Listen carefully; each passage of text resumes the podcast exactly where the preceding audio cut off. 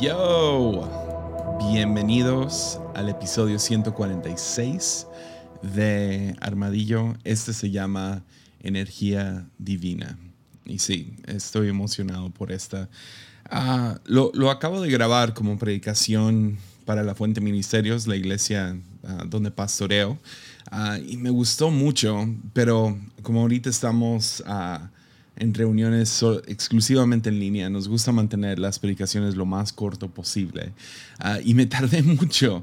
Debería de ser 20 minutos, me tardé como 30. Y, y cuando terminé dije, man, podría ser un episodio mucho más largo si lo hago en armadillo y puedo, no sé, trabajar las ideas un poquito más. Y, entonces sí, a lo mejor viste el número, no, no sé qué tan largo está pero me imagino que va a ser un episodio un poquito largo. Ah, pero sí, bueno, con eso dicho, uh, ¿qué tal? Dos, tres cositas. Número uno, uh, si, si, a ti, si tú disfrutas lo que hablamos aquí en Armadillo y quieres verlo seguir sucediendo, Ah, todo esto funciona con la generosidad de nuestros patrocinadores, que son ustedes, ah, los, que, los que apoyan en Patreon. Entonces, puedes apoyar desde un dólar al mes, uh, desde cinco dólares al mes. Ya ando poniendo mucho contenido exclusivo, acceso preferencial, a diferentes cosas así. pero si apoyas desde un dólar al mes, tienes acceso a Zooms mensuales que hacemos. Y eh, este que sigue um, está, va a estar bueno, va a estar muy bueno. Entonces, uh, Ah, les digo, va a estar Mimi, uh, mi esposa, va a estar compartiendo en el Zoom. Entonces va, va, a ser divertido. Entonces van a ser como 20 minutos, 30 minutos de enseñanza, ah, alguna idea pequeña, usualmente así lo hacemos. Y luego entramos a preguntas, respuestas, conversación, no sé, es un, es un tiempo muy agradable. Se conecta a, no sé, unas 30, 40 personas. Entonces, si, si realmente quieres hablar, si está la oportunidad de hablar. Ah, algunos entran y nomás les gusta escucharlo, ser parte de, o escriben en el chat de Zoom, todos saben usar Zoom ahorita, yo creo. Ah, pero este que sigue está muy bueno y vas a tener acceso si, si das desde un dólar al mes. Entonces, es nuestra manera de dar de vuelta a aquellos que sean un poco más comprometidos al contenido y, y todo. Entonces, ya, está eso. Ah, y, lo puedes hacer. Aquí debería estar el link en algún lado si estás viendo en YouTube ah, o en Spotify. Debería ser muy fácil encontrar el link. Y si dices, como siempre les digo, si dices no puedo apoyar económicamente, entiendo totalmente. Este podcast va a seguir siendo gratuito ah, hasta que, lo, no sé, Armadillo siempre va a ser un podcast gratuito. Ah, digamos eso, no, no, no lo comenzamos queriendo ganar dinero, pero pues cuesta mucho dinero, entonces nos ayudan a mantenerlo. Entonces, ya, pueden, pueden apoyar, pero si dices no puedo, entiendo al 100, pero sí puedes apoyar compartiendo este video, ah, dándole like, suscribiéndote. Ah, YouTube tiene tan buenas estadísticas. Puedes ver, puedo ver por qué uno se vuelve adicto a las estadísticas. YouTube te dice todo, todo, todo, todo acerca de, no, o sea, menos tu identidad, ¿no? Pero básicamente todos los que están viendo, comentando y todo eso. Y la mitad de los que ven los videos en YouTube no están suscritos. en Spotify es un porcentaje más alto los, los que están suscritos, pero hey, no te cuesta nada suscribirte y así también, si, si, le picas a la campanita o si estás en Spotify, pues te va a llegar la notificación y pueden escuchar esto. Entonces, y eh, sí, me harían un tremendo favor si lo comparten. Entonces, con eso dicho, ¿qué tal entramos a este episodio? A Energía Divina. Tito 2.11 nos dice, pues la gracia de Dios ya ha sido revelada, la cual trae salvación a todas las personas. Ya. Y es muy, muy sencilla la idea de hoy. pero te digo, me voy a ir por muchos lugares. Entonces, pero la idea nace de esta pregunta: ¿qué es gracia? ¿Qué es gracia? ¿No? ¿Has preguntado eso? O sea, ¿es el perdón de tus pecados? La, manera que yo lo he predicado en el pasado y como lo predicamos usualmente aquí en la fuente es favor inmerecido.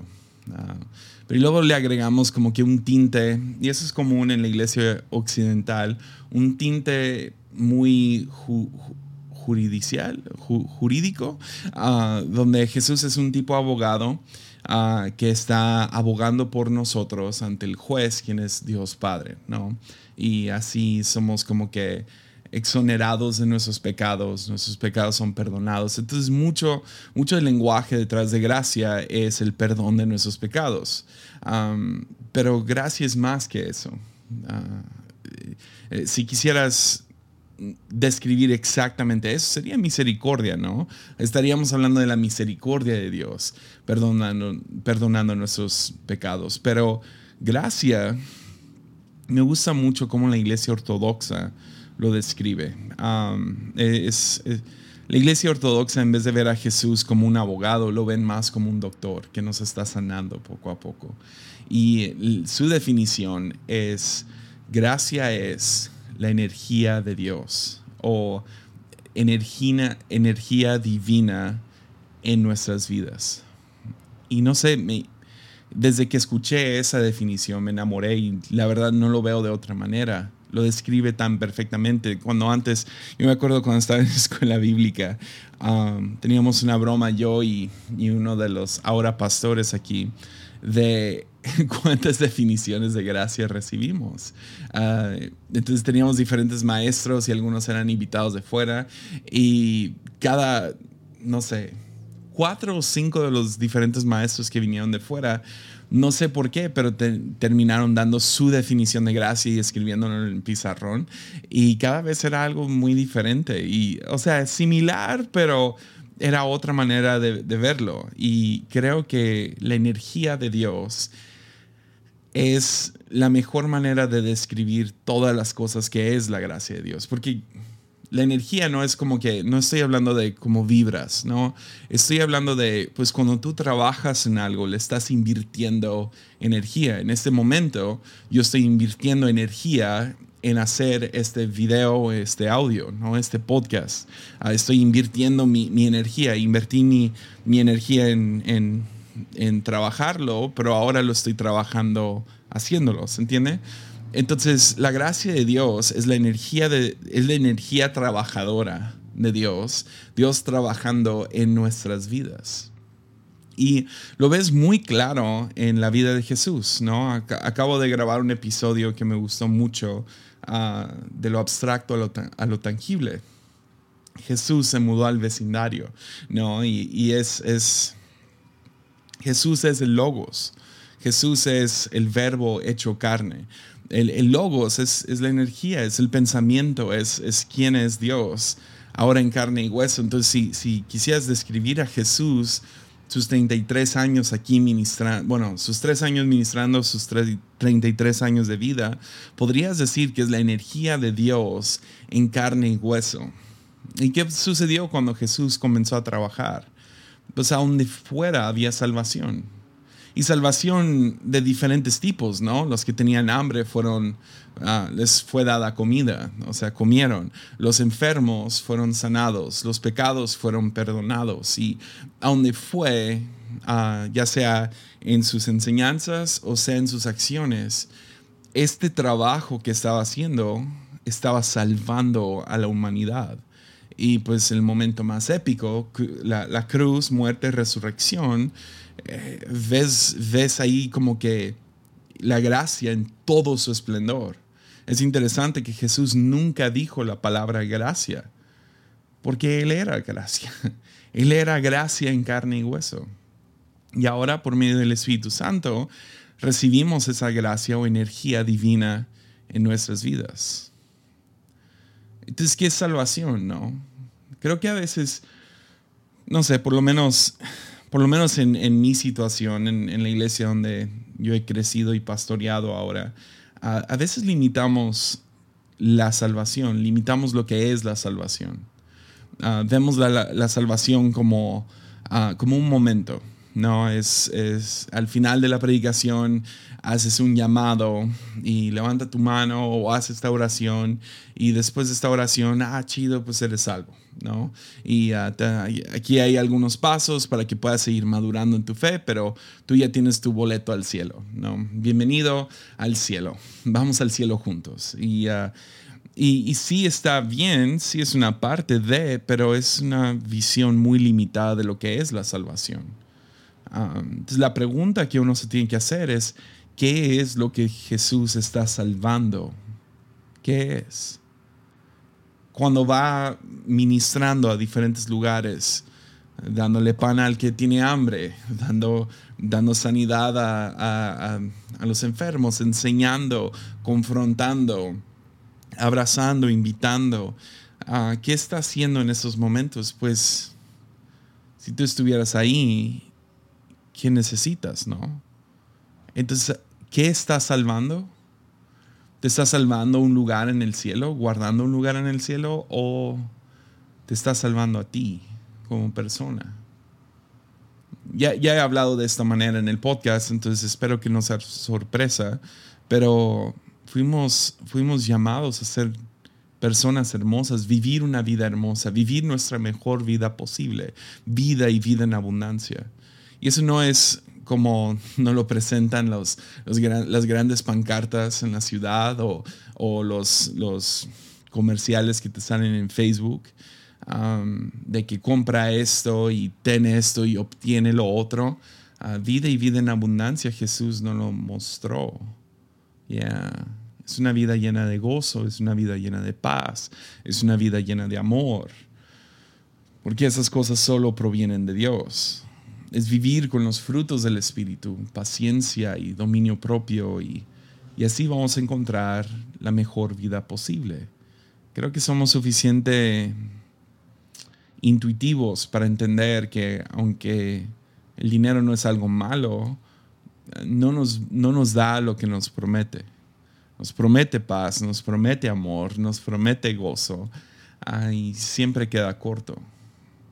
Y así tenemos varios, por así decirlo, ídolos en nuestras vidas o ídolos ah, en el mundo ah, que, que decimos, pues si nomás lo persigo y lo, y lo atrapo, entonces tendré una vida y vida en abundancia. Y Jesús llegó de manera muy, muy subversiva, muy al revés, muy ah, de manera disruptiva a cambiar la manera de ver. Y es la razón que cristianos que sí vivieron de esta manera, los seguidores del camino, sus vidas, o sea, fueron, fueron perseguidos y fueron vivieron vidas a lo mejor no muy, no muy agradables para el imperio romano o lo que sea, pero, pero ves cierto gozo en ellos, ves amor, ves paz.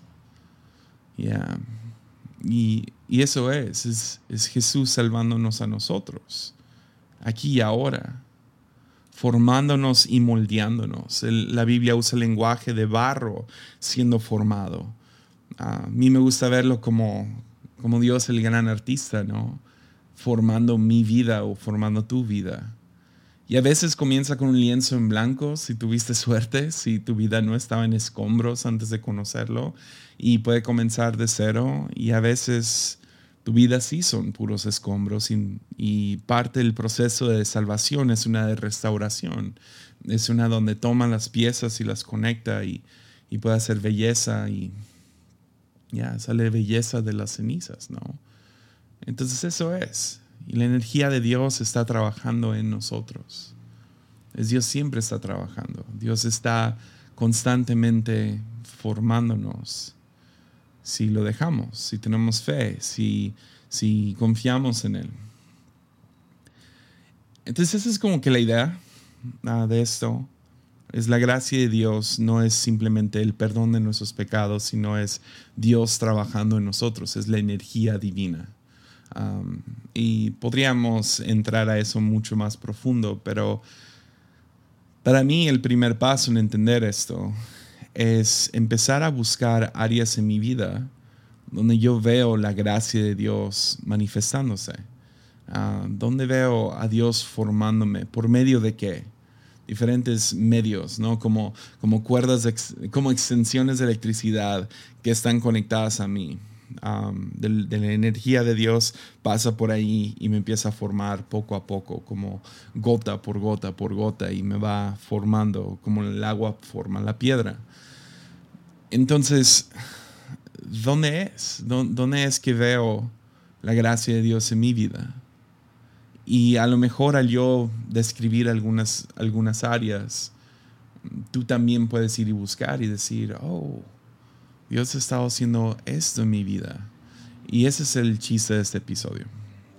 Entonces quiero describir algunas áreas, compartir algunas áreas en mi vida donde veo la gracia de Dios trabajando, donde veo la energía divina entrando en mi vida y formándome.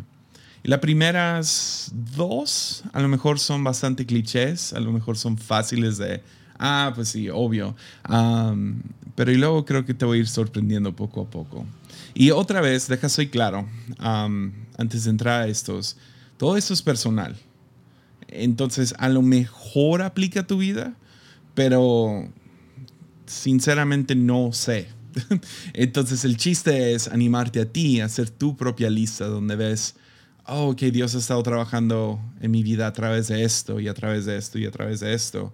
Y, y así poder participar en eso, ¿no? Participar en el proceso, ah, rendirme al proceso y decir, ok, va, es por medio de esto y, y, sí, participar, ver cómo puedo participar. Y con cada punto creo que tengo maneras en las que participo, que yo puedo ser partícipe de la gracia de Dios en mi vida rendirme a ella o lo que sea. Entonces voy a comenzar con esto. Primera área donde veo a Dios, el medio por el cual veo la gracia de Dios en mi vida es Mimix. Yeah, Mimix. Ah, si no sabes a qué me refiero, a ella es mi esposa.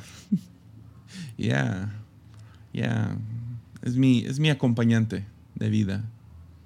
Y mira, yo no voy a suponer que es, es, es lo mismo para toda pareja, ah, que cuando encuentras a tu esposo o esposa, uh, ahí está y ese es el medio de gracia. No, ah, no, creo que, no creo que sea cierto para todos, si te soy sincero, pero en mi caso sí. En mi caso sí. Ella es mi acompañante de vida en la trayectoria de conocer a Dios y ser formado por Él. Ya, ya, la verdad sí, o sea, tuve mucha suerte. Tengo, es mi amiga, es, um, es mi novia, es mi esposa, es mi, uh, man, estoy más enamorado de ella hoy que cuando nos casamos y genuinamente veo a Dios obrando a través de ella. Um, ahora, no es una relación perfecta, siento, siento la necesidad de ser claro acerca de eso. No es una relación perfecta, llena de felicidad y lo que sea, pero... ahí viene el del gas. pero, ah, o sea, los dos somos muy intensos. A, eso quiero llegar. Los dos somos bastante intensos. Ahora, a lo mejor me has visto predicar o me has conocido en persona y detectaste esa intensidad, que sí soy intenso. Pero muchos no ven eso en Mimi hasta que se acercan.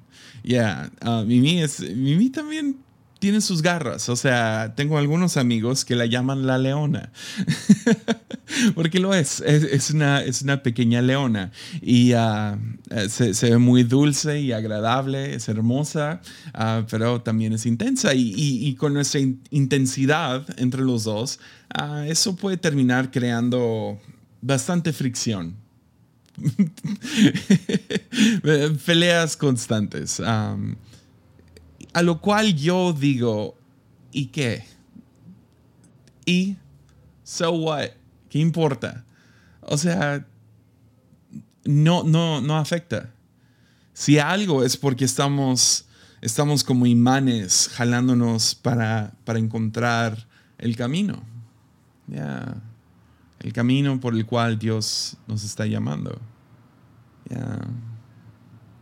Y la manera que veo la, la gracia de Dios obrando a través de ella es que Mimi, ahora yo no, yo no, voy a dejar si, si es cierto de yo hacia ella, voy a dejar que ella lo sea testiga de eso. pero yo quiero hablar de cómo Dios obra a través de ella en mi vida. Y la manera que lo veo más claro es Mimi me ayuda a encontrar mi norte. Ya. A, seguir en el curso. A seguir en el camino. Ha habido varias ocasiones. Y uh, donde, me, no, no, no, me, detiene, ¿no? No, no, no, no es por allá, es por acá. Uh, una debatí si lo iba a contar, pero ahora ya que estoy, ya que tengo la, la, energía de, de, estar grabando un podcast, me animo a... pero miren, hace, hace tiempo, hace unos años, me, enojé. vean qué tan inmaduro uno puede ser. Me enojé porque no me invitaron a, predicar a una conferencia. Ya ya, da vergüenza. No sé cuántos pastores están compartirían esto porque los hace ver mal, ah, pero como diferentes partes de aquí me van a hacer ver bien, uh, deja comparto esto. Me enojé porque había una conferencia en la que yo sentía deberían detenerme. uh, y, y, o sea, cuando nos casamos, yo y mí, ah, ganábamos muy poco dinero, vivíamos en un, en un departamento justo aquí enfrente de la iglesia. Entonces, todo lo que escuchan en este podcast, ah, que escuchan a través de un micrófono bueno, que, que no debería de estar captando todo lo que viene de la calle, Uh, vivíamos en la misma calle con la ventana abierta. era un depa que tenía un, un, una manera de prender todo. o sea, un switch y prendía todas las luces de la casa. Un baño donde yo no cabía. yo no podía sentarme hacer del 2, tenía que cruzar la calle, venir a la iglesia y hacer acá. Entonces, si en la noche tenía una emergencia, era muy incómodo. tenía que aplicarla al revés, ¿no? Donde abrazas la taza. Pero bueno, a lo que voy es, ah, éramos pastores de jóvenes, de, un grupo de jóvenes pequeño. Ah, no teníamos mucho dinero y una de las últimas cosas que yo aspiraba era salir y predicar a lugares. No sé, no era... Eh, yo había, gente alrededor de mí que su aspiración era llenar un estadio y voy a ser el próximo Dante Gebel y ok, chido, Dios te bendiga con eso. y, la razón que entré a pastorear fue porque genuinamente amaba a gente, especialmente jóvenes. los quería ver triunfar en la vida y quería darles diferentes herramientas ah, para seguir creciendo en su conocimiento de quién es Dios. Y eso fue genuinamente ah, la razón que me metí a pastorear. O sea, al principio sí, me, me descarrilé un poco, pero tuve varias cosas que me, que me seguían regresando al norte, ¿no? Ah, ok, no, no, no, no es por ahí, es por acá. Y, y cuando me empezaron a invitar a conferencias, más o menos tres años después de casarnos, empezaron a abrirse las puertas para ir y predicar a diferentes conferencias, iglesias, etc. Ah, había una conferencia, una, a la cual yo sentía, bien, ténganme, aquí estoy, estoy disponible cada año, ténganme, y no, no voy a decir cuál era. y, y un año me acuerdo que dije, lo dije en el carro, vean qué tan inmaduro soy. Voy en el carro y volteo con Mimi y estoy enojado porque dan el, el famoso lineup, ¿no? Donde enseñan quiénes van a estar. Y están un grupo de gente, un grupo de amigos y todo.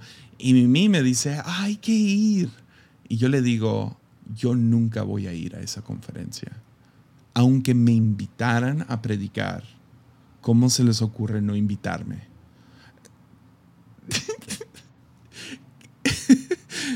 y Viví voltea y con una sola frase me tumbó todo, me tumbó todo, todo, todo. Más voltea y me dice, ese no es el hombre con el cual me casé.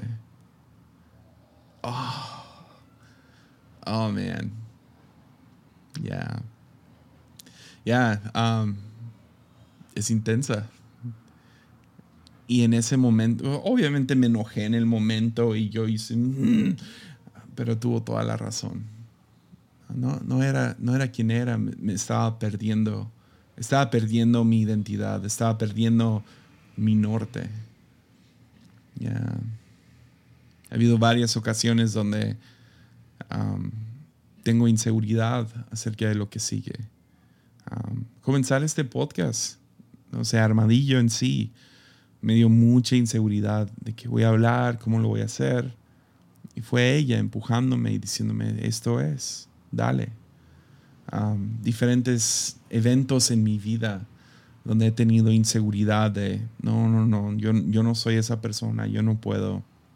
Ella ha estado ahí para animarme. También cuando les digo, me vuelvo arrogante, me entra ese espíritu de altivez, está ahí para humillarme. Pero ya, eso es quien es, encuentro mi norte. Y a lo mejor dices, pues, Jesse, Jesse, ¿fueron hechos uno para el otro? Uh, si me fueras a preguntar eso, yo te diría que sí, sí, sí fuimos hechos uno para el otro, pero lo tuvimos que trabajar. Ya, ¿ves? Funciona al revés. No, no, no comienzas siendo el uno para el otro, lo trabajas. Entonces, cuando nos casamos, fuimos compatibles, teníamos algunos, más o menos la misma dirección de vida y uh, algunos de los mismos gustos y nos hacíamos reír y nos gustábamos, etc. Pero mi alma gemela, no, eso se trabaja. Se, trabaja eso y se trabaja con años. Y se trabaja por medio de sumisión yo me someto a ella y ella se somete a mí. Nos sometemos mutuamente y nos escuchamos y confiamos en la sabiduría del uno del otro y, confiamos en las intenciones del uno del otro y, y hacemos planes juntos y, lo hablamos y hay comunicación y todas estas cosas vas, vas formándote a ti. Yo he querido formarme a mí mismo como, como un hombre que es hecho para ella y ella ha hecho lo mismo hacia mí. Entonces, ¿son hechos uno para el otro? Yo diría que sí, pero solamente porque lo trabajamos. Ya, ya. Entonces, apenas llevo un punto. ¿Qué, tal le seguimos? ¿Ok? Va. Pues el segundo sería amigos. Amigos. Ya. Ya. Este, este no es tan, no sé, no es tan es obvio, ¿no? Amigos, y puedo decir esto, puedes cargar con lo que sea si tienes los amigos correctos. Ya. Dios me ha dado buenos amigos. Hace, ah, cuando tenía unos 11, 12 años, cuando recién llegamos aquí a la ciudad de Tepic, yo ya estaba en la edad donde tenía amigos. Mi hijo tiene siete y puedo ver, oh, ya, ya tiene mejores amigos. O sea, hay gente que ya te importan y nos mudamos de la ciudad y, y algunos de esos amigos nunca los volví a ver. Y había algo en mí que sabía eso, aunque estaba chiquito. Y llegar a Tepic y no conocer a nadie y llegar a plantar una iglesia en vez de llegar a una iglesia y ser educado en casa, pues se me hizo muy difícil hacer amigos. Y me acuerdo, o sea, tenía 11 años, o sea, llorando porque no tenía amigos y muy triste. Y, y un día mi papá me agarra y me mira a los ojos y me dice, yo, yo quiero ser tu mejor amigo. Yeah. Y, sí, a lo mejor fue un poco como, man, yo, quiero ser el mejor amigo de mi hijo um, y nunca lo quiero regañar, pero no era eso, era genuinamente hizo un esfuerzo por ser mi amigo a los 11 años y cada, cada lunes teníamos tradición, salíamos a hacer algo. Usualmente era el cine y uh, nos di, me llevó a ver películas que a lo mejor no debería de haber visto, pero fue mi mejor amigo, aún en mis peores momentos mi papá estaba a mi lado. Aun cuando yo no quería nada que ver con la iglesia, nada que ver con Dios, siempre conté con mi papá. Mi mamá también, o sea, adoro a mi mamá. Pero mi papá, hasta la fecha, ha sido mi amigo, me ha ayudado a cargar con... no tiene ni idea de cuántas cosas. Más o menos, um, y, tengo, les digo, tengo tantos amigos y esa es una de esas ondas donde haces un shout out a ciertos amigos, como los mencionas, y luego te sientes mal porque no mencionaste a los demás. Y este es uno de esos casos. Tengo, tengo varios amigos súper importantes para mi vida, pero sí quería mencionar a dos en específico. Y ah, han sido dos que fueron dos de los primeros que conocí fuera de la ciudad de Tepic. Y ministerialmente han sido más que amigos, hermanos, ¿me entiendes? Y el primero que conocí fuera de lo que es la fuente y se ha mantenido mi amigo hasta ahora es Esteban Grassman. Man, cuánto amo a ese vato. al pastor, al pastor Esteban Grassman. Stephen. Um, man. El, el otro es Gabriel Borja. Ya, ustedes lo han escuchado aquí en el podcast, ha estado aquí varias veces. No he tenido a Esteban, ¿tú crees? Qué, qué tonto estoy que no lo he tenido aquí. Ah, pero bueno, gracias, ven armadillo. Intentamos ahí manejar un proyecto, algunos saben del proyecto y no sé, no, no, no pudimos mantenerlo, pero, uh, pero bien, ah, Borja llegó también a un, un momento crítico y clave y, uh, y sí, con los, con los dos hablamos de teología, hablamos de la iglesia, hablamos de, de, de cosas importantes de ministerio, ¿no? Pero también hablamos de, de cosas divertidas y hablamos de cosas difíciles y, um, y hay algo cuando estoy con ciertos amigos y, esto es cierto no nomás para Esteban y para Gabriel, que han estado ahí ya por, creo que ya vamos para, un, para 10 años de amistad. y son dos, dos, de esos amigos que neta no puedo esperar, si Dios, si Dios no lo permite, llegar a ser ya grandes, ah, o sea, yo diría canosos, pero yo no tengo pelo, entonces canoso de la barba, uh, pero de eso es como, man, quiero, quiero sentarme en un patio delantero con una buena vista, con una taza de café y platicar de todas las cosas que nos ha pasado. Muero por ese día. Tratamos de hacerlo, pero estamos muy jóvenes, entonces nos, nos, enfadamos, pero a lo mejor ya que se nos van las energías y ya no hay tantas preocupaciones, ah, podemos vivir eso, pero muero por eso. Pero digo, hay ciertos amigos en mi vida y fuera de también Borja y Grassman, que cuando estoy con ellos, la presencia de Dios está zumbando, la energía de Dios. Se escucha como cuando los cables están, están como boom, boom, boom. Se siente así. Nomás, no sé, la sabiduría, la, no sé, el he sido formado por amigos y me han ayudado con cargas. Y si algo deseo para todos los que están viendo, porque eso aplica a cualquier edad, es que te encuentres buenos amigos. Mi vida ha sido clarísimo, o sea, gente que,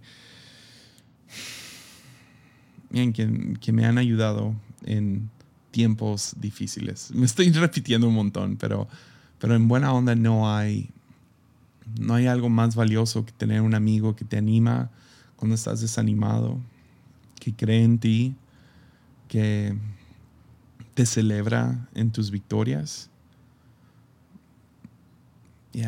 Y, y, al mismo tiempo no hay nada peor que tener gente que, no sé, se creen amigos.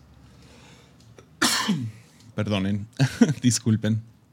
Que se creen amigos, pero pero siempre que están contigo, presumen. ¿Has estado con esa gente? que tienen que hablar de ellos porque están tan inseguros. Que tienen que hablar y hablar y hablar y hablar. Tener amigos con los que puedes estar en silencio y nomás dejar que la energía divina te vaya formando y llenando de fe. Ah. Pero sí.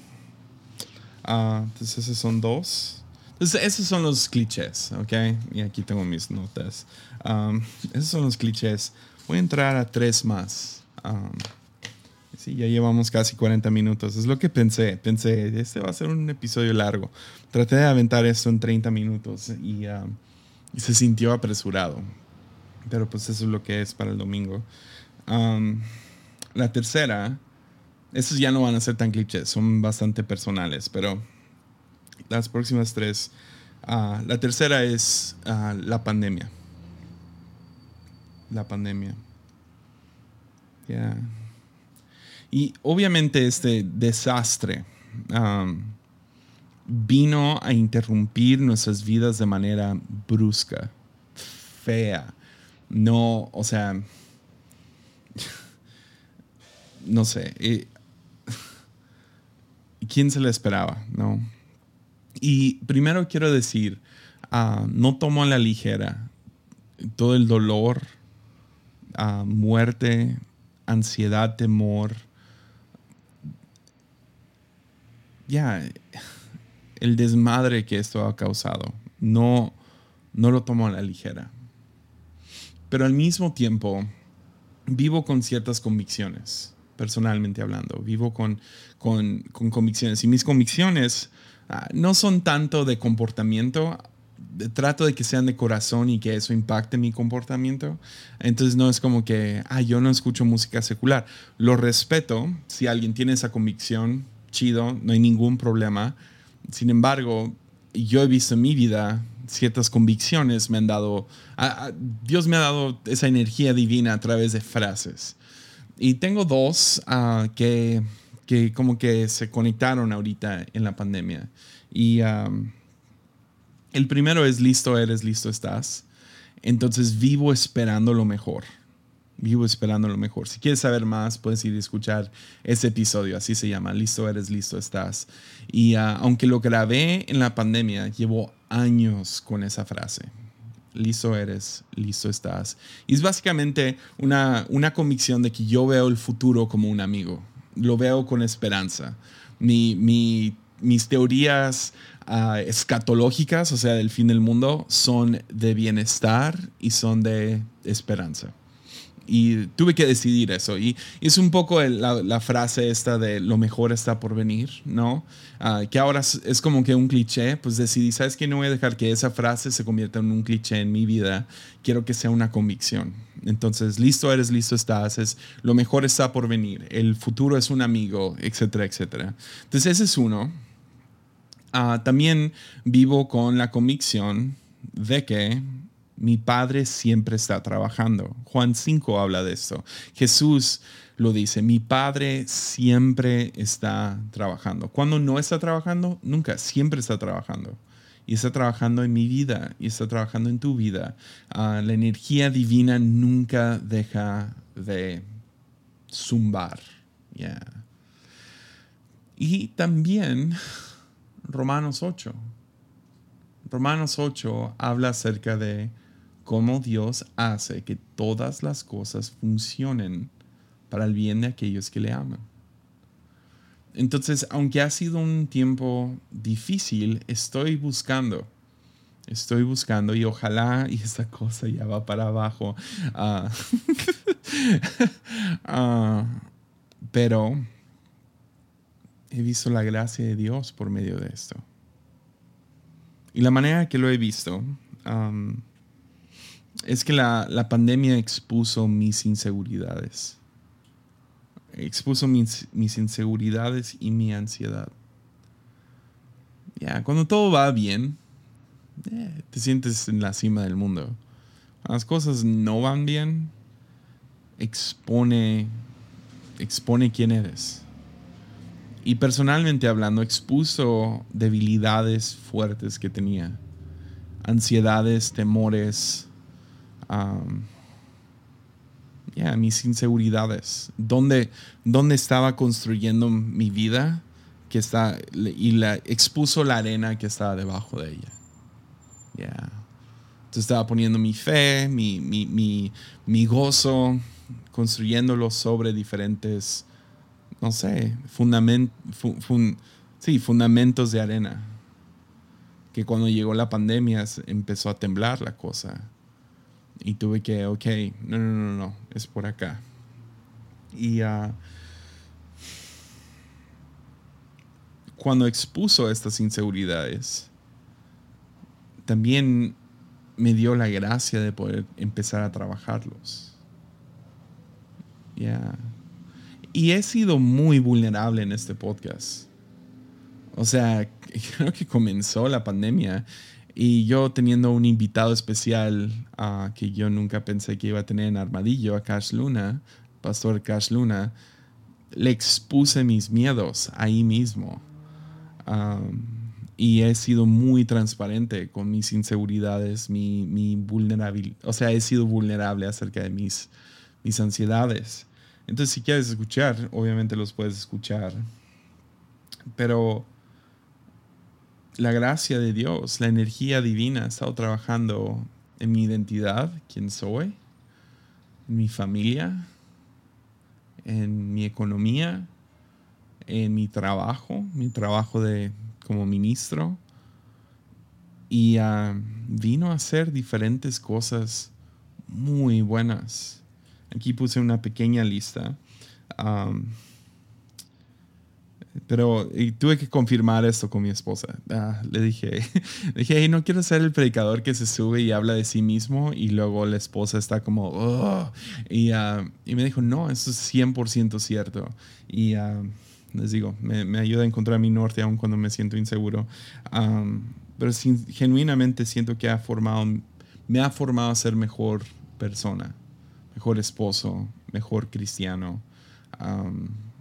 Ya hay, cosas, hay cosas, definitivamente hay cosas que voy a seguir trabajando y ahorita entro a eso, pero siento que la gracia de Dios ha hecho diferentes cosas como Ah, ha, exorcizado un par de demonios.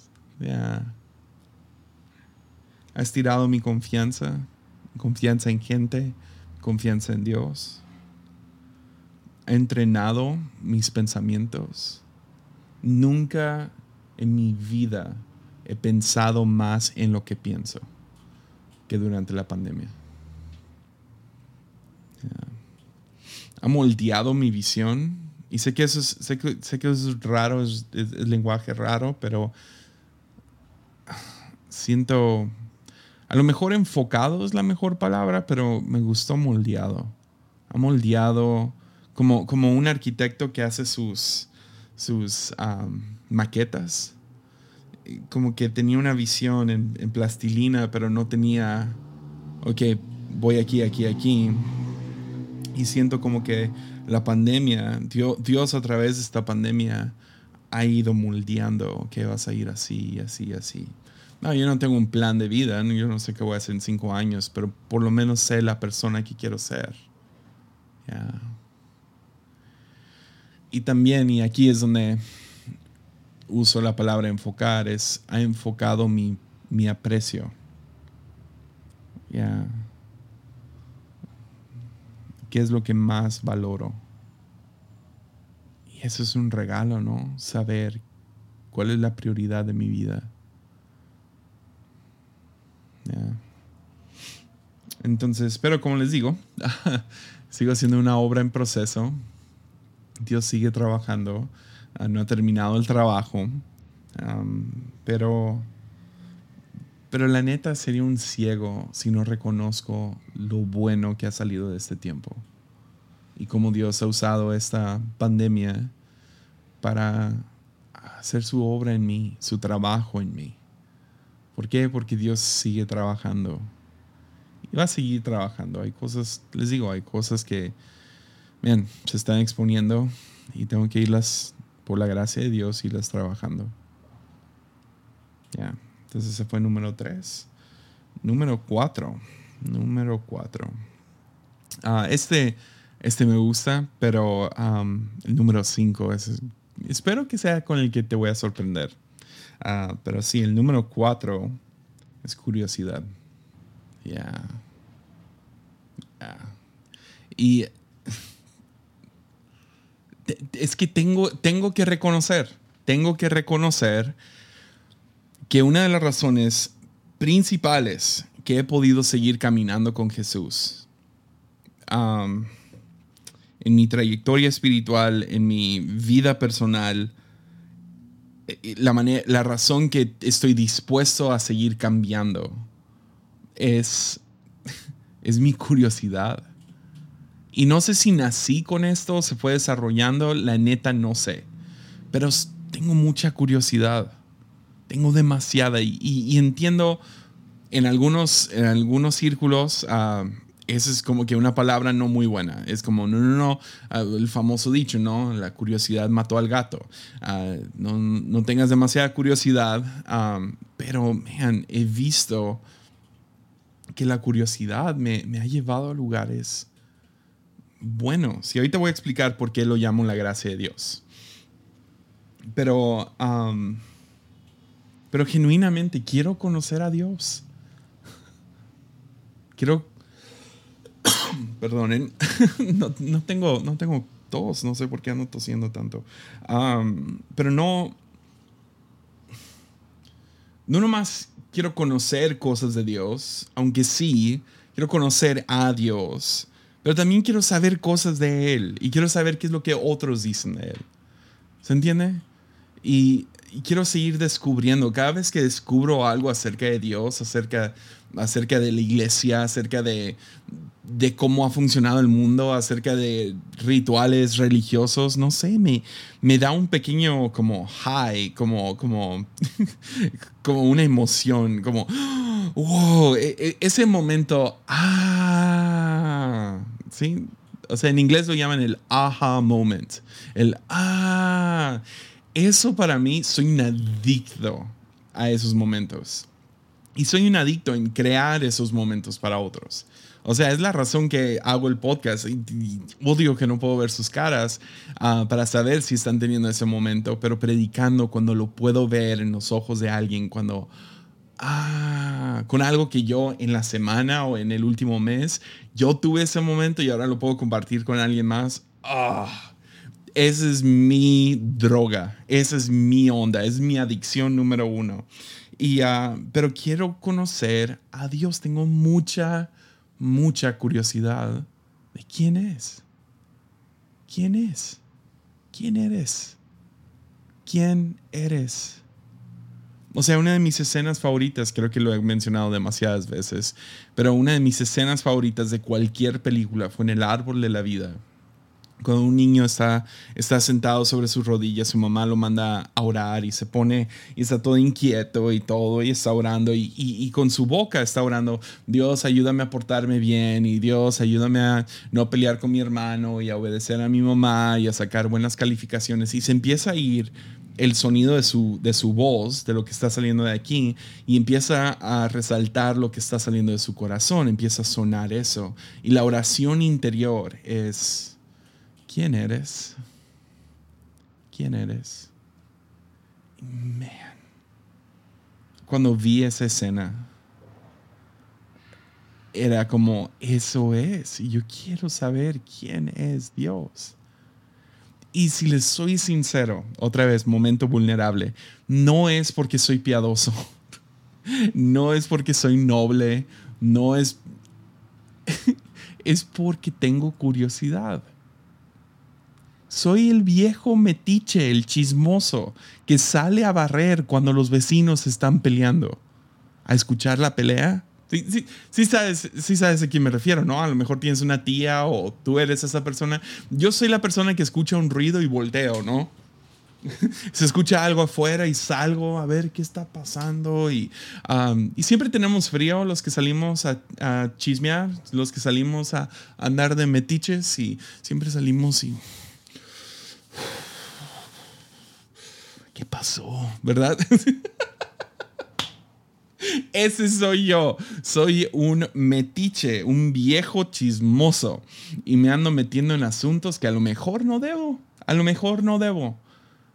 Pero lo hago y he visto la gracia de Dios manifestarse en mi curiosidad. Ya.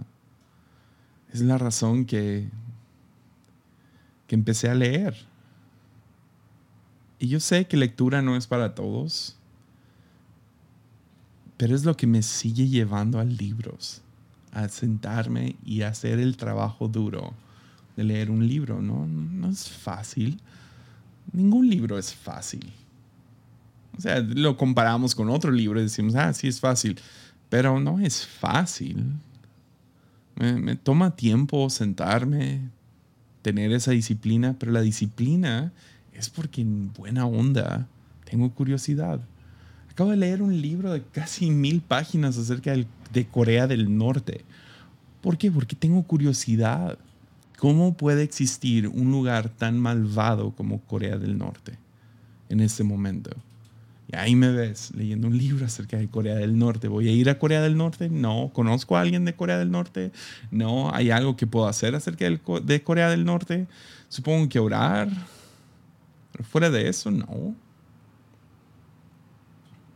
Pero me da curiosidad. Entonces, si yo escucho ruido, ahí me vas a ver.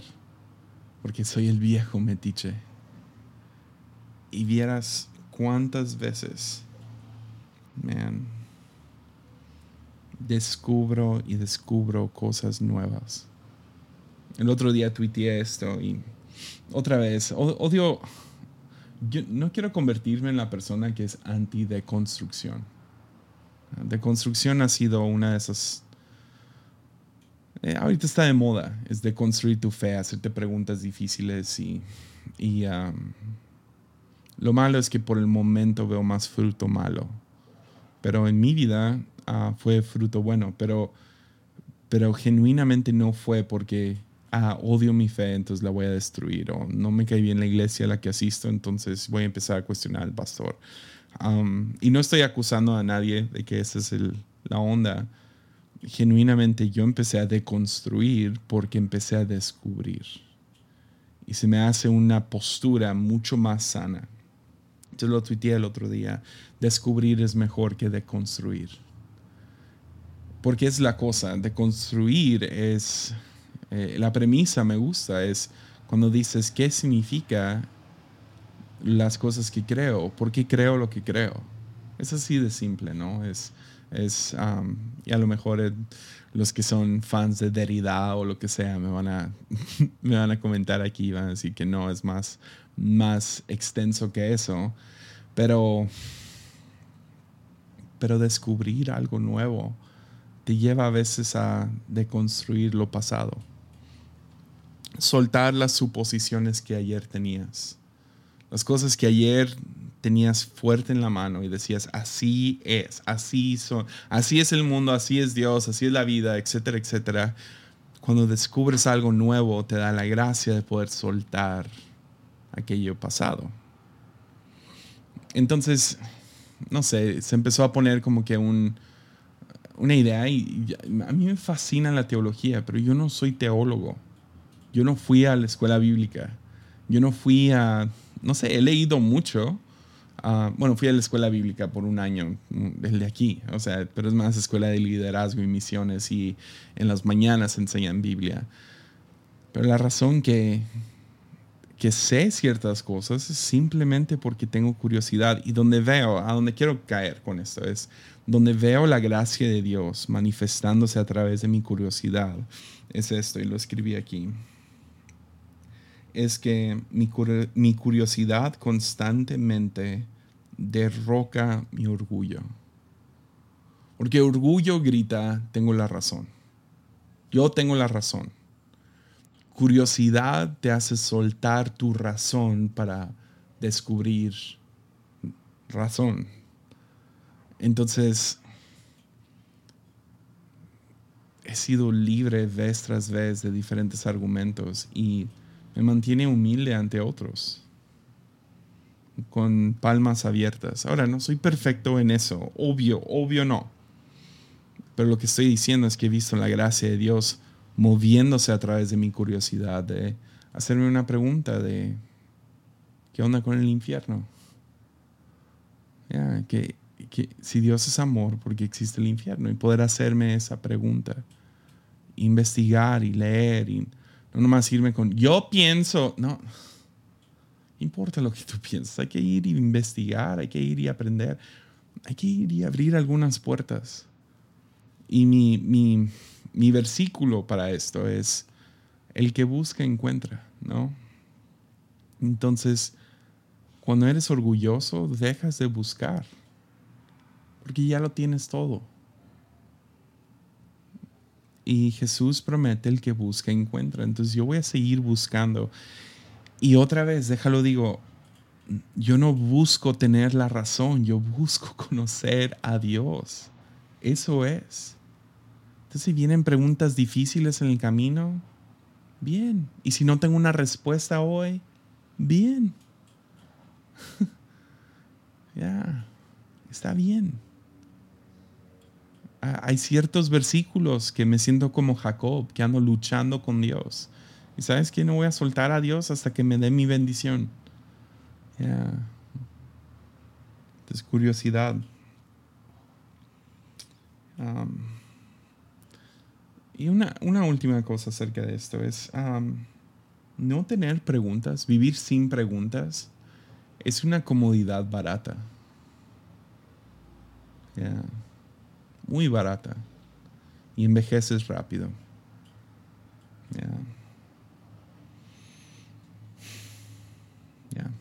Quiero seguir descubriendo. Quiero mantenerme joven. Como diría Bob Dylan, I was much younger than, I was much older than, I'm younger than that now. Yo era más viejo en aquel entonces, pero soy más joven ahora. Ya, quiero mantenerme joven. Con preguntas. Como niño. ¿Por qué? ¿Por qué? ¿Por qué? Va, quinta y última. Y esta no creo que te la esperabas. Pero mi quinta y última, ah, medio por el cual veo la energía divina obrando en mi vida, el café. Ya. este elixir de los dioses, ¿no? Ah, el café. Ya sé, yo, no es broma, es el café. Ah, y yo sé, hay algunos aquí que no les gusta, no hay ningún problema. mi esposa no toma café. Man, ¿qué onda con mi garganta? Creo que el aire o algo. Discúlpenme. Ah, y, no puedo cortarlo. Antes cortaba cada, cada vez que tosía o lo que sea, porque no estaba en video y pues, pues no se nota en el audio. Pero aquí se nota, entonces ni modo, se van a tener que aguantar algunas motos y ni cuando toso. Ah, pero no es, no es broma acerca del café. En serio he visto la gracia de Dios en mi vida a través del café. Y bueno, lo que estaba diciendo es que ah, no, no tienes que tomar café. Todo esto es personal. Tú no tienes que tener curiosidad. Tú puedes decir que la pandemia fue lo peor del mundo, tú puedes decir, pues no estoy casado, entonces mi esposa no lo es. Y puedes decir, pues no, yo no veo la gracia de Dios a través de mis amigos. Ok, no hay ningún problema. Yo nomás estoy expresando las maneras que Dios ha obrado en mi vida, los medios por los cuales veo energía divina. Y les digo, hay gente que no toma café, no hay ningún problema. Hay algunos que piensan que es pecado Dios les bendiga, viven, viven vidas muy infelices. Pero, pero ah, mi esposa no toma café, uh, no porque ella piensa que es pecado, no, no le gusta. Y no hay problema con eso, no hay ningún problema. Pero en el 2015, mm, bendito año, bien, 2015, fui a Chicago en enero. Y fue uno de esos viajes, my God, uh, fue fue de los top viajes de mi vida. Hasta ahorita pienso en ese fin de semana y cuánto impacto tuvo en mi vida. Nada más deja comparto algunos amigos que fueron a este viaje. Fuimos a predicar a una iglesia, a un evento. y estaba ahí, miren, espero que me acuerde de todos, pero estaba ahí Esteban Grassman, Taylor Barriger, Aaron Torres, Steven Richards, todos los de espíritu y en verdad. Oh, man. ¿Éramos dos? Man, siento que me falta alguien. me voy a sentir terrible. Y pues los de, los de ChurchCon, así se llamó el evento. Um, bien, si me faltó alguien, una disculpa, pero éramos, ya, fue, un buen tiempo. Y era Chicago y estaba nevando y, um, y mi papá acababa de regresar de Chicago, como un mes antes. Y cuando regresó, me dice mi papá, Jesse, tienes que ir a Inteligencia, la, cafetería Inteligencia que te lleven a inteligencia. Es el mejor café, hacen una cosa, hacen cosas, parecen químicos con el café, se ve muy interesante y es café de especialidad. Ahora, yo tomaba café de vez en cuando, uh, café como Starbucks, ¿no? Y creía que había una diferencia entre el café de Starbucks de Perú y el de Guatemala. No hay, no hay, no hay. Todo está quemado y sabe a caucho y llantas. Um, pero lo tomaba, ¿no? Tomaba esto porque me gustaba la cafeína. Y uh, mi papá regresó con una bolsa de café de inteligencia. Y lo probé y dije, wow, sí, está muy diferente, sabe como a té. No sabe como fuerte. Y, uh, y, yo dije lo que todos los que creen que son cafeteros dicen, no, pero no está tan cargado. ¿Verdad? O sea, quiero algo más cargado, que es básicamente, quiero que sepa más a humo y a caucho, y a llanta, y a cemento, y a cenizas. Ah, y, y, mi papá me dice, no, no, no, pruébalo bien. Y cuando vayas, pide uno de sus, sus cafés que hacen tipo como de, de, de química. Y yo, oh, ok, va. Entonces vamos, yo no sé nada del café, pero pues voy con puros amigos que saben de café, entonces yo me hice el que sabía de café. Entonces yo dije, nos podrían llevar a inteligencia. Y, ah, sí, claro, vamos. Y vamos a esta cafetería y, uh, y pido el café y yo no sabía qué esperar. llegó un tipo té. Es como un café, podías ver a través del el café. Es como este, o sea, puedes, puedes ver que no es café muy oscuro. Um, y y lo pruebo y me gustó un montón. Y luego los, los del evento tenían una cafetería dentro de su iglesia y ellos manejaban cafés de especialidad. Y me gustó un montón.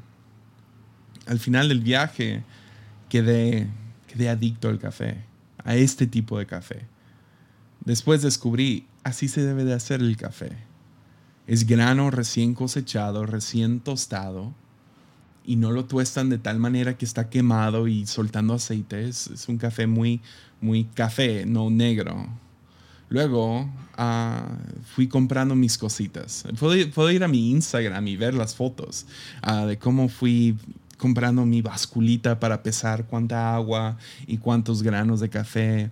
Compré un molino de mano. No, ese me lo regalaron en Chicago, un molino de mano y empecé a moler cada vez y, uh, y, los molía y hacía mi café y me tomaba un montón de tiempo. Y luego me compré una tetera especial que tenía un cuello de ganso. Y luego me fui comprando mejor báscula y luego me compré un molino un día y poco a poco fui construyendo mi barra de café en mi casa y, ah, y, al mismo tiempo construyendo uno en la iglesia, en, nuestra, en la oficina de mi papá. Fui comprando cositas y, y no son baratas. Una báscula te puede salir como 3 mil pesos, o sea, y uh, para que vean el dinero que tenía antes de la pandemia. y podía comprar estas cositas y cuando iba a ciertos viajes encontraba una cafetería y compraba los granos de ahí y luego empezamos a comprar granos de acá y, y así fuimos armando nuestra cafetería en la iglesia, en la oficina de mi papá y en mi casa. Y tuvo dos efectos enormes. La primera es, en el 2015, vimos un cambio radical en nuestra iglesia radical, les digo, día y noche en la Fuente Ministerios. En, un año ah, crecimos por como 500 personas. Ah, la cosa, el staff mejoró, nosotros mejoramos, comunicación mejoró. ¿Y sabes a qué le doy el crédito? Obviamente a la energía divina, la gracia de Dios sobre el ministerio, pero vino a través del café Ya. ¿A qué me refiero? Pues una de las razones que muchas iglesias, organizaciones, oficinas sufren es por falta de comunicación. Se reúnen una vez a la semana y cuando se reúnen una vez a la semana, unas son muy lentos para poder tomar una decisión, hay mucha burocracia y tenemos que hablar con tal persona y esto y lo otro. La otra es que terminamos gastando mucho, mucho tiempo en cosas que no importan en esas juntas. Pero cuando tienes coffee time, tiempo de café, y todo el mundo se le antoja ese nuevo grano, y se juntan en vez de una vez a la semana, cuatro veces a la semana, por media hora, empieza a haber mucho más comunicación y creatividad, e ideas y debate y peleas, pero lo hablamos. Cada día de oficinas, usualmente a las 11 o 12, hay tiempo de café con mi papá. En su oficina, está la puerta abierta, llegamos, preparamos el café. Te digo, café de especialidad no es rápido, no es una máquina y pícale aquí y aquí no, es, es, es una inversión de tiempo. Más o menos un tiempo de coffee time. Es media hora. Nos juntamos ahorita tres, cuatro del staff y platicamos. ¿Y de qué hablamos? De todo y de nada. De cómo estuvo tu semana, de qué película viste esta semana. Oh, ¿sabes qué? Tenemos que ver qué onda con esto. Este problema teológico, esta cosa, esto, lo otro. Ya. Y ahí sacamos mucho para que cuando tengamos juntas oficiales, vamos realmente a hablar de lo que importa. Y es más, si el martes tuvimos nuestra junta oficial, el miércoles podemos tomar la decisión. Ah, ya lo hablamos, chido. Ok, aquí estamos tres, cuatro que podemos tomar la decisión de gastar dinero aquí o hacer lo otro. Ya, comunicación y vino a través de buen café. Una excusa para reunirnos y tiene cero, calorías. Yo sé que no me veo como una persona que se cuida de sus calorías, pero puedo tomar el café que pueda. Y te digo que cuando tomas buen café no te causa los problemas de estómago y todas esas cosas. De hecho, es un poco, eh, o sea, no, no, voy a decir que es lo más saludable, no soy doctor, pero por lo menos no estás tomando la diarrea de abuelita que sirven en el Oxxo. Qué malo soy.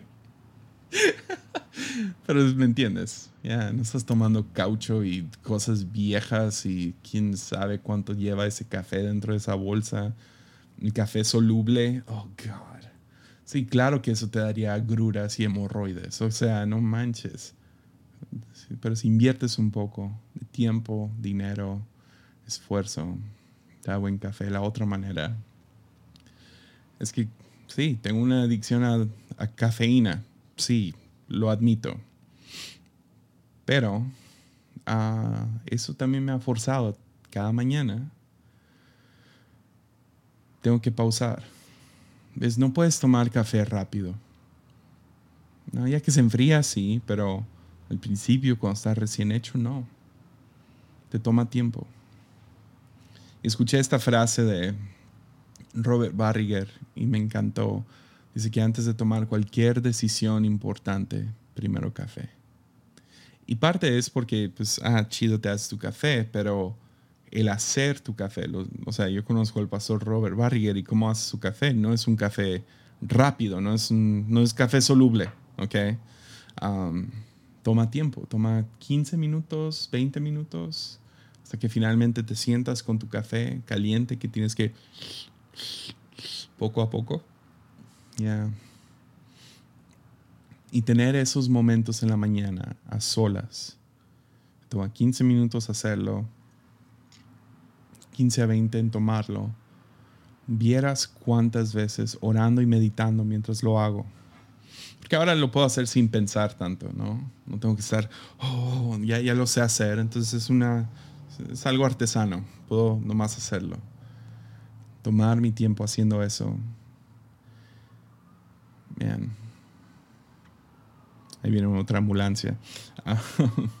Pero, sí. Creo que cualquier hobby te da eso. Entonces sí, la manera que he visto el café siendo un medio de la gracia de Dios es que me fuerza a detenerme, caminar, no correr, pausar por un segundo, pensar las cosas. ¿Miras cuántos problemas he tenido que después de un café me doy cuenta que no son un problema? O nomás como que momentos que llega la sabiduría como un susurro y nomás me dice, haz esto. Cuando estoy detenido, cuando estoy pensando en tal cosa y estoy tomando mi café a solas, no, en el, no peleándome por el Twitter o lo que sea, nomás evaluando y pensando. Llega esa sabiduría o llega ese momento de claridad donde me doy cuenta, no es ni, no es la gran cosa. Entonces sí, esos son, hubiera podido hablar acerca de mi hijo como un medio, definitivamente Dios, lo, Dios ha obrado a través de él. Ha podido hablar acerca de arte, cine, música. ¿Cuáles son los suyos? Ah, si estás viendo esto en YouTube, compártelo abajo. Comparte uno de los medios por los cuales tú crees que la gracia de Dios se ha manifestado en tu vida, donde ves la energía de Dios, Dios trabajando en tu vida, formándote poco a poco. Y, uh, y sí, ya fue un episodio largo, más de una hora, entonces es lo que me imaginaba. Y sí, uh, recuerden que en Patreon esta semana Mimi va a estar enseñando con, en el Zoom. Si tú quieres ser parte de, puedes apoyar desde un dólar. Y um, sí, cuídense un montón y busquen, busquen esa energía divina, ¿va? Chido. Ánimo.